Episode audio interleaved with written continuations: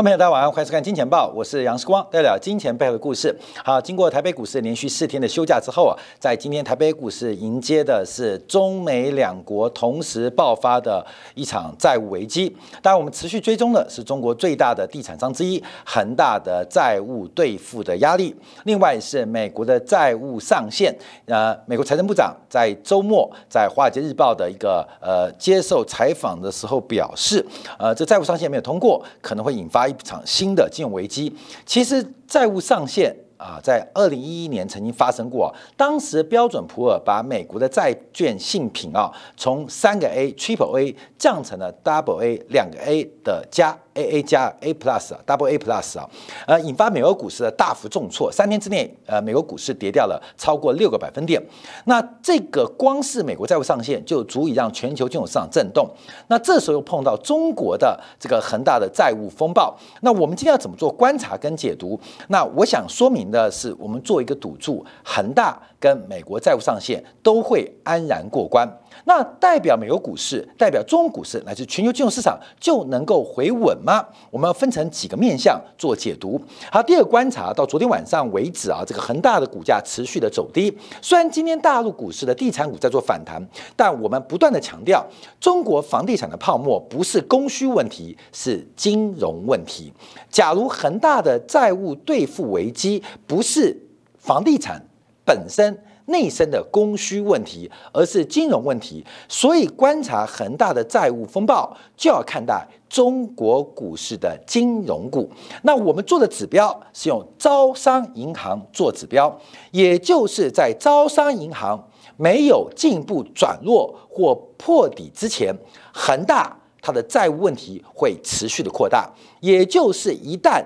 这个恒大的问题引发了金融股的下跌，就代表恒大的地产危机开始变成系统性发展，那恒大就得救了。所以目前恒大得救不得救，关键是中国，尤其是商业银行、股份制银行的股价，它如何来进行恒大房地产啊，这个房地产包括恒大的债务的风险。所以这个银行股跌。呃，恒大债务问题就要解决了，央股不跌啊，恒大它的破产或财务兑付危机会持续过大，但关键。在金融问题不在于供需问题，所以恒大问题，等一下我们再做进一步的解读啊。有人说它是雷曼风暴啊，雷曼风暴的爆发基本上是一个美国华尔街投行跟政府的博弈。当时啊，在雷曼兄弟破产之前，是在两千零八年三月份的第五大券商这个贝尔斯登啊贝尔斯登的破产。当时贝尔斯登的破产基本上。形成了美国前四大券商针对整个市占率跟竞争力排名的角力，也就是在两千零八年上半年，美国第五大券商贝尔斯登破产的时候，其实当时啊很多券商是幸灾乐祸的，也就是第五大券商的破产，基本上给前四、前三或是前二带来。利多而不是利空哦？为什么第五名破产了？那这个留下来的未来潜在的竞争对手少了一位。那另外贝尔斯登留下来的客户跟资产管理基本上由前四大来分食。到了第四大贝尔斯登啊，就是到了雷曼兄弟。到两千零八年八月份，雷曼兄弟出现了危机的时候，剩下就前三大，因为雷曼兄弟是排名第四。其实前三名的这个券商高盛、摩根斯丹利还有美林证券，基本上。仍然是心怀鬼胎，一直到雷曼兄弟正式破产之后，形成了一个挤兑压力，让第三名的美林证券率先碰到了兑付危机，所以紧急向美国银行来请求并购的施救。那另外高盛找到了巴菲特进行特别公司贷的援助，所以从第五名倒台，前四名还幸灾乐祸，到第四名即将破产。前三名还在杀价啊！当时啊，不是这个呃雷曼兄弟传出啊，有 A I G 啊，不是 A I G 啊，什么摩根大通要并购吗？还在杀杀杀杀杀价？为什么？大家准备捡便宜啊！第五名、第四名都挂了，将来前三大哇，那不是垄断，什么是垄断？不是寡占，什么是寡占啊？加上那时候法国的发行银行也完啦，啊，瑞银也遭到压力啦，汇丰也撑不住啦。其实当时啊，从高盛到摩根斯丹利。到美林证券，其实都是幸灾乐祸，就是一个周末，忽然市场气氛配变，包括了高盛流动性有压力，美林流动性遭到挤兑，才让整个雷曼兄弟之所以遭到政府的关爱，所以我们看到恒大的这个财务危机啊，基本上目前中国的地产商很多是幸灾乐祸。为什么？因为中国前三大嘛，万科、碧桂园、恒大，恒大的破产。对于第一、第二大的龙头会不会有帮助？对于后面想要追赶恒大、追赶前上的地产商，会不会有一些期待？然后，所以啊，恒大的财务对付危机，基本上，假如跟雷曼兄弟危机要做。这个相提并论的话，主要要从企业管理的博弈理论做观察、做关注啊。有的人就想说啊，恒大赶快倒啊，富力赶快出问题啊，绿地该走的走啊，融创该解散的解散啊。哎，关没有？大家就往前排名。所以我们说啊，成为老大有时候不用努力，让老大出错，老二自然变老大。你是地产商的第八、第七、第九、第十，你要警卫前五、前三。关没有？不是你努力，而是前三犯错，前五出问题，可能前十遭遇到灾难。自然你的排名就往前进啊，所以恒大的问题会不会进一步扩散？我们观察的不是恒大或地产股的股票，而是观察大陆商业银行的股价。它是一场金融问题，它不是供需问题。好，另外我们看到九月十九号这个礼拜天啊，财政部长叶伦投书《华尔街日报》，特别用国会请提高举债上限。我们终于走出了疫情危机。但别让全国陷入金融危机，呼吁国会提高举债上限，避免爆发新一波的金融危机。耶伦讲这话从头到底都是鬼扯。为什么？因为美国的国会参众两院现在都是由民主党完全执政，也就是拜登政府、耶伦政府要通过债务上限。用数人头的方式来进行强力的表决，其实要轻松通过债务上限是一个非常容易的事情。可是为什么叶伦要喊话？尤其非常坏心的是在礼拜天来接受采访。这个美国华尔街有个惯性啊，因为面对一个重大金融危机的转折，常常会丢给。亚洲股市来进行一个承受啊，后面很多为什么？因为这个市场啊，只要是个利空，必须有一个缓冲剂。先从亚洲股市的反应啊，包括日本日经指数、香港恒指数的反应，然后来做一个紧急的面对。我们看到，像当年雷曼兄弟破产在周末，那周末谈判破裂之后，没有进一步转折哦。什么时候发生转折？因为礼拜一亚洲股市崩盘了。哎哎。华尔街跟白宫说：“哎呦，亚洲人死光了。”嗯，这个事情非同小可。在礼拜一开盘之前，雷曼兄弟的解决方案出笼了。虽然没有止住美国股市的跌势，可基本上雷曼兄弟至少出现了进一步解决的方案。所以，华尔街有个惯性，常常重大的危机或重大人为的恐吓、客客观的灾难，会丢给亚洲股市，叫小日本鬼子啊，先承受一下，看日本人反应如何。再看一下香港恒指数的反应如何？经过了十二小时到欧洲股市的反应，美国股市可以进一步来做讨论。可叶伦呢？这次这个呃这个少算一步，他没有算到今年啊这个礼拜一、礼拜二是亚洲主要股市的中秋节，没有开市啊，没有开市，所以叶伦的恐吓方法基本上只吓到了美国人啊，吓到美国，因为亚洲股市都休市嘛，因为中秋节。是韩国的，嫦娥是中国的，不管嫦娥跟中秋节是谁的，基本上亚洲股市一片休市，大家都在睡觉，也就是那个缓冲电脑没有发生。叶伦本来讲说，哦呦，我礼拜天发表这个言论之后，礼拜一看看日本股市的反应，看看香港恒生指数的反应，反应完之后再来恐吓美国人，就没想到等半天，叶伦呢都黑眼圈了，等半天。怎么亚洲股市没开市？我们这种恐吓应该会让中国的股市、让香港地区的股市大跌啊？没有，嗯，没有跌，怎么回事？呃，报告部长，呃，这个亚洲主要股市都在放中秋节啊，叶伦啊，基本上少算一步。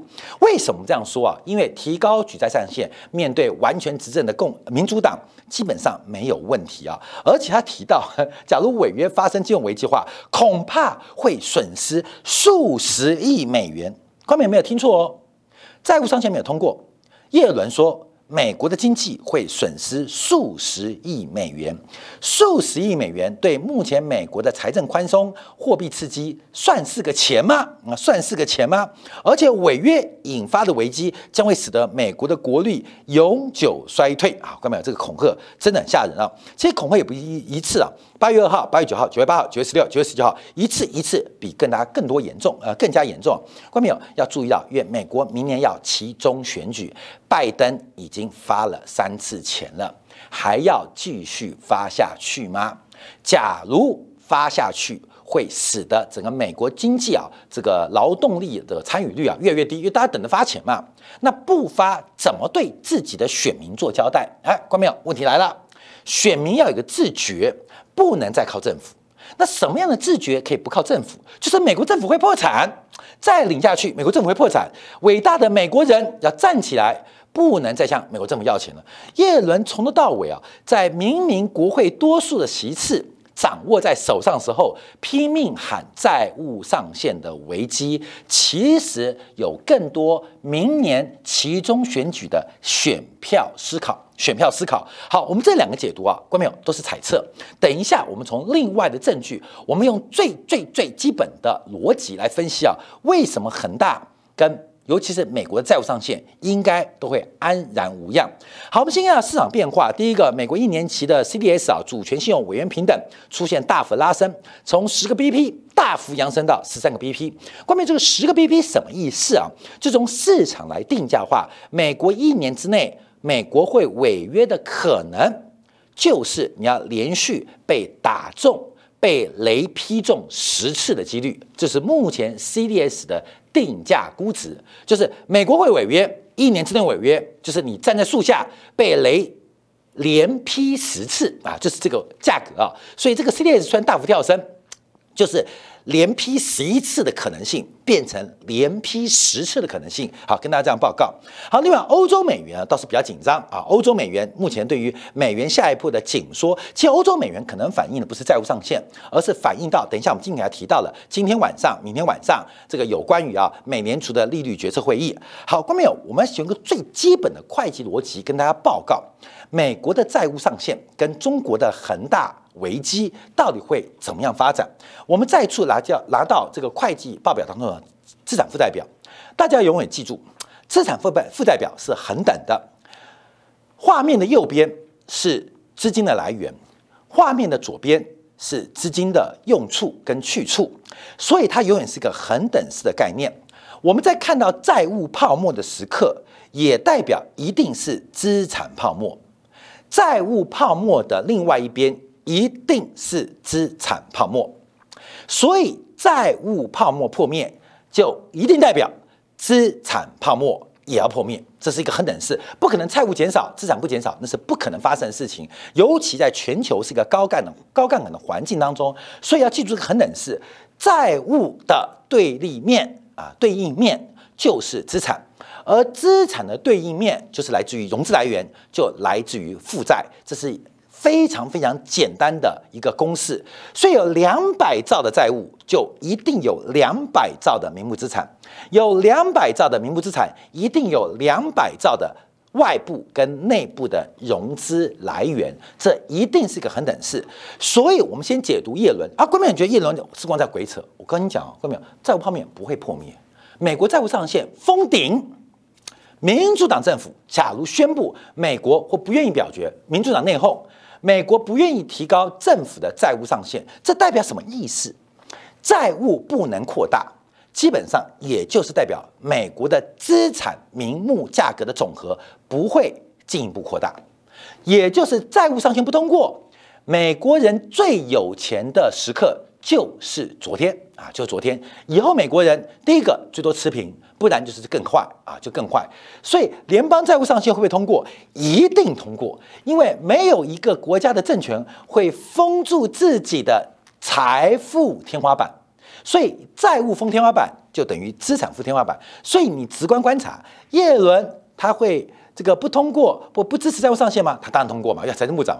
美国国会的议员会不通过吗？一定通过嘛？为什么？因为负债的天花板就是资产的天花板。同时，我们来观察中国的恒大债务、房地产的问题、房地产的泡沫，假如出现破灭，引发金融问题啊，这金融系统性危机，但债务的泡沫也是资产的泡沫，也就是假如债务的泡沫破灭，中国泡沫破灭的不是房地产，中国也会面临财富泡沫破灭的结果。我们相信啊，中国也不会容许这种事情发生啊，共同富裕哦，不是共同贫穷哦。光明你要注意哦，是共同富裕哦，不是把天花板给封住叫做共同富裕哦，把天花板给封住叫做共同贫穷哦。所以中美两国的债危机，它会引发金融市场的巨大动荡，但不会出现我们害怕的黑天鹅事件。光明有恒大可能破产，那我提到的什么叫黑天鹅？是恒大的破产引发中国金融业的破产。这才叫破产，恒大破产就破产了。因为我提到房地产不是供需问题，是金融问题，是不是供需问题是金融问题？台湾地区的房屋空置率超过八分之一，超过百分之十五。以供需逻辑，台湾地区的房地产应该只跌不涨。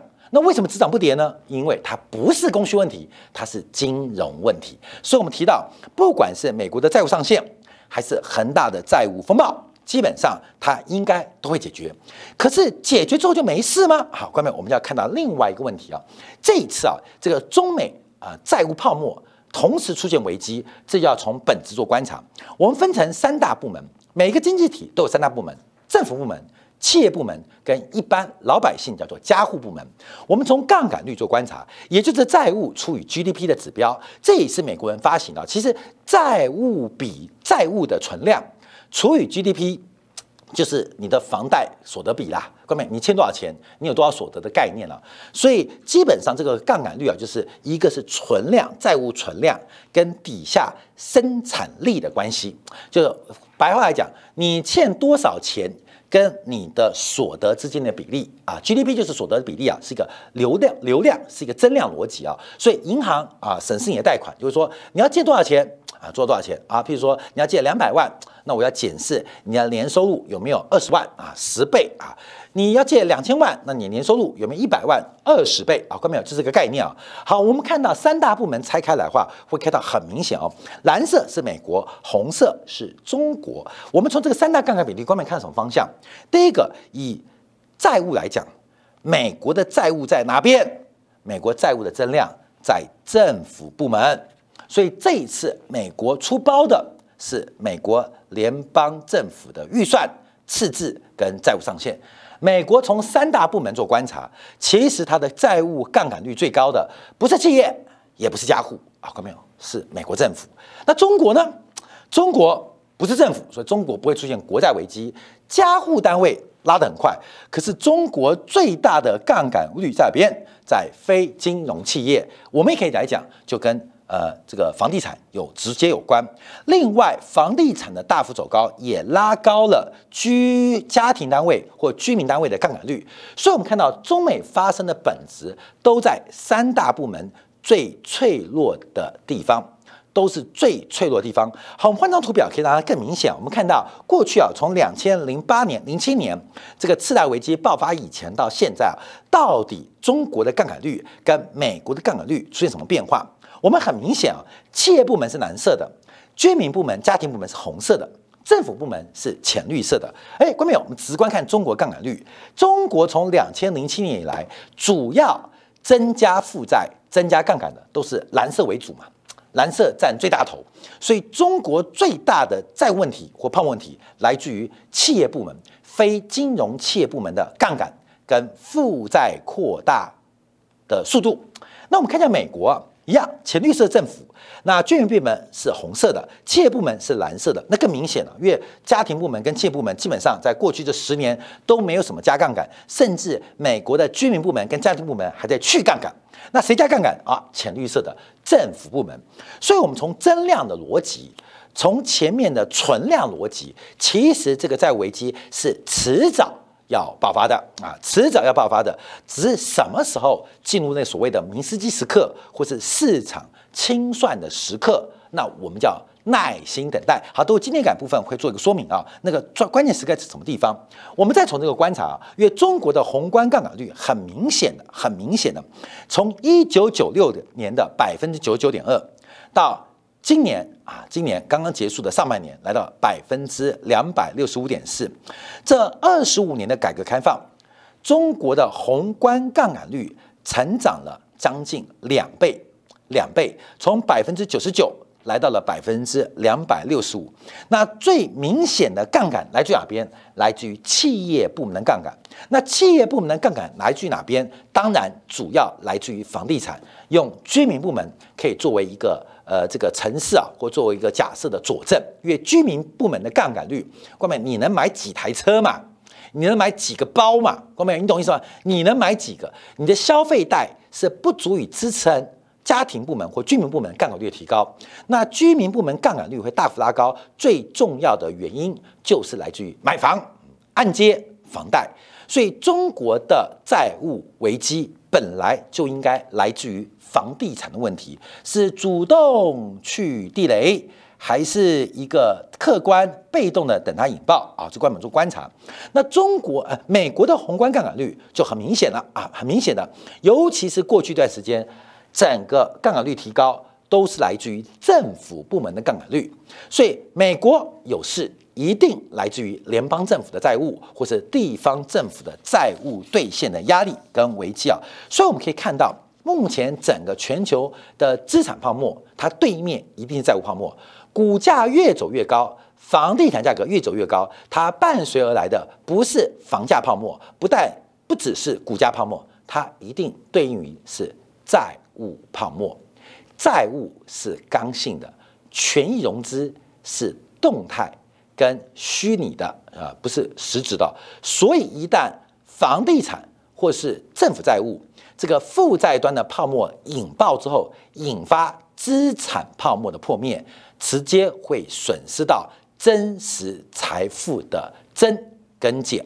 所以啊，我们看到这个日本在九十年代出现资产负债表的衰退，是从哪边引动的？引动的是从负债端引动的，从负债端引动资产端的衰退，而资产端的衰退引发了啊，各位来来来来，我们看看这张图啊，日本的泡沫是这个地方先爆，资负债端的衰退啊，衰退啊，引爆了资产端的衰退。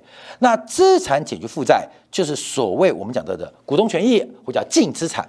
资产衰退速度进一步加快了负债的偿还跟压力，进一步引发净资产的衰退，所以形成了资产负债表的同步衰退。这是日本过去失落三十年、四十年所发生的事情。那现在我们就要观察，因为美国的债务在这边，联邦政府，而中国的债务问题是来自于房地产，不管是政府泡沫还是。呃，房地产泡沫基本上我们都只能显现出是资产的泡沫。那资产的泡沫要跟房地产泡沫同步要进行协调，就是进行回调的话，那就要看怎么跌喽。各位怎么跌很重要哦。因为我们现在一个假设哦，一个假设哦，这事情变负债端要萎缩，资产端看是要赔你的钱还是赔我的钱。看到没有？负资产端的萎缩就是可能是商品大跌，也有可能是。房地产大跌啊，各位，有可能是企业的利润啊，从资产反应利润大跌，也有可能是工资啊、劳动力啊大跌，看到没有？就要看谁跌啊。所以，所以不管是中国、美国，引爆的部门不一样，可是引发的结果可能总的来讲一样。可是要看它放在哪边，所以各位要特别注意到，当资产负债表在收缩，尤其从负债端收缩的时候，你就要特别留意资产端收缩会到什么地步。好了，最后我们就提到，因为整个恒大的问题啊，在今天公布啊，呃，已经如期兑付啊，大概总共啊三千五百八十八万美金的利息，未来几天还有八千万的利息。哎，观众你们注意到，恒大总共的兑付危机多少？一点一亿美金，一点一亿美金，用人民币算好了。也不过就八亿人民币，八亿人民币是个钱吗？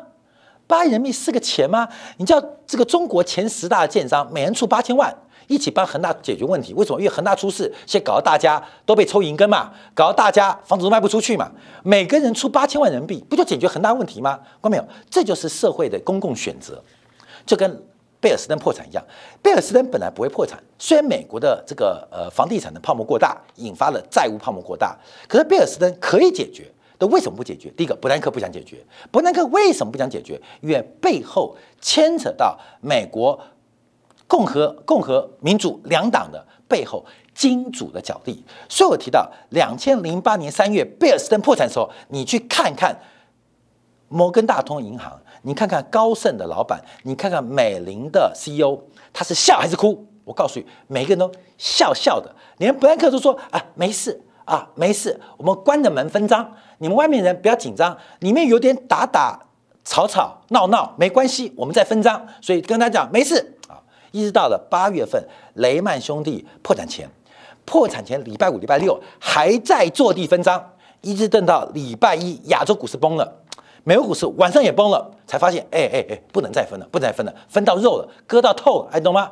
密室逃脱嘛，就没有人能逃脱，所以才出现雷曼兄弟的解决方案啊，才解决方案。那美林就嫁给了美银啊，关没有？AIG 得到政府的救助啊，等等。高盛得到巴菲特一百五十亿特别公特别公司债的这个金元啊，关没有？呃，还是分赃，但基本上解决了。